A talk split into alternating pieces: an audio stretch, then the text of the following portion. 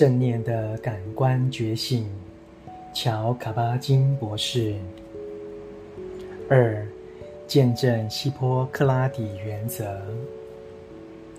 一个九月天下午，光线开始变暗，我和十五位病患躺在铺了地毯的地上。这是刚开始的第一轮减压放松课程的第一堂课。这个课程后来成为减压门诊。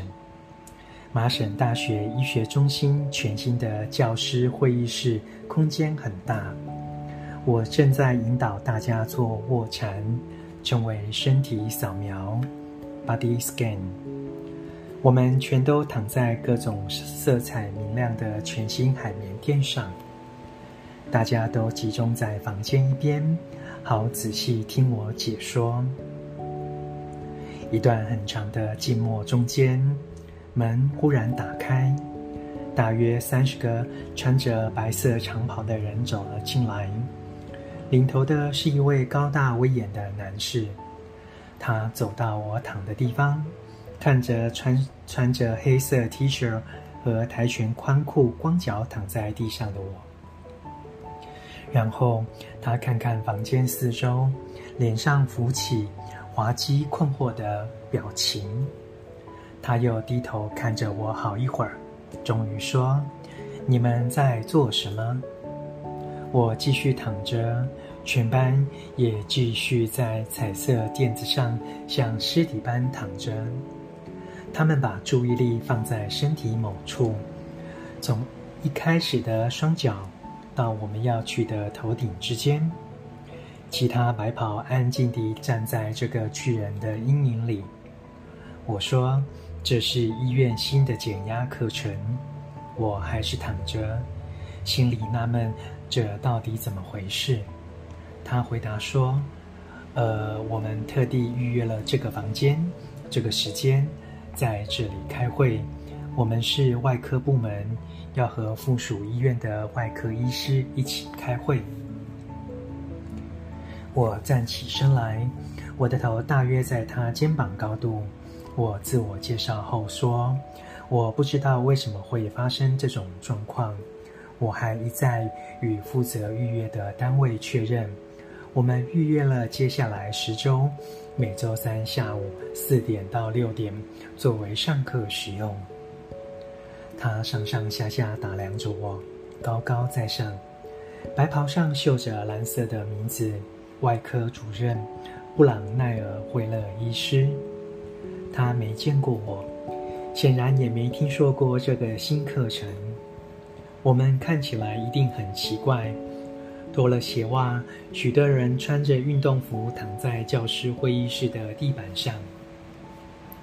面前的这个人是医学中心里最有权势及最忙碌的人，而时间正一分一秒流逝。他必须举行会议，却遇到始料未及，甚至可以说是极为诡异的状况。面对的又是医学中心里毫无地位可言的家伙。他再次环视四周，看着地上所有的人。这时，有些人已经支起手肘，想知道究竟发生了什么事。然后他问了一个问题。这些人是我们的病患吗？他看着躺在地上的人，我回答：“是的，他们都是。”他说：“那么我们会找其他地方开会。”然后转身带着那群人走了出去。我谢谢他，在他们身后关上门，继续躺回地板上。那是我第一次与布朗奈尔惠勒医师见面。那时我就知道自己会很喜欢在这家医学中心工作。布朗奈尔和我成为多年朋友以后，我跟他提起那次的事，他对医院的病患坚定地给予尊重，让我印象深刻。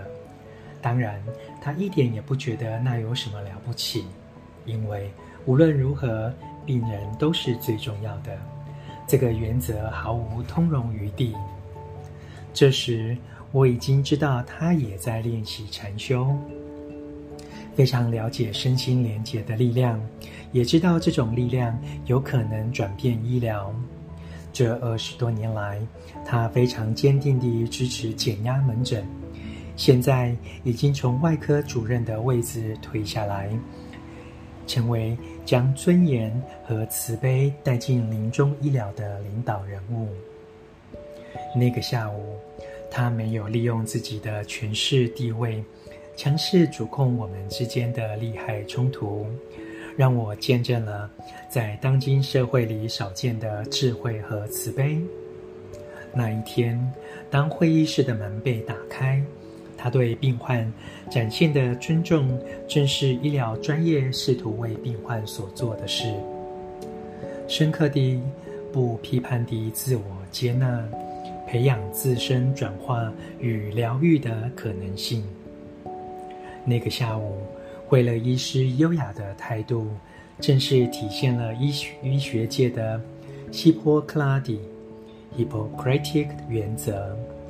这个世界的很多方面都需迫切需要希波克拉底原则，而且不只是说的好听而已。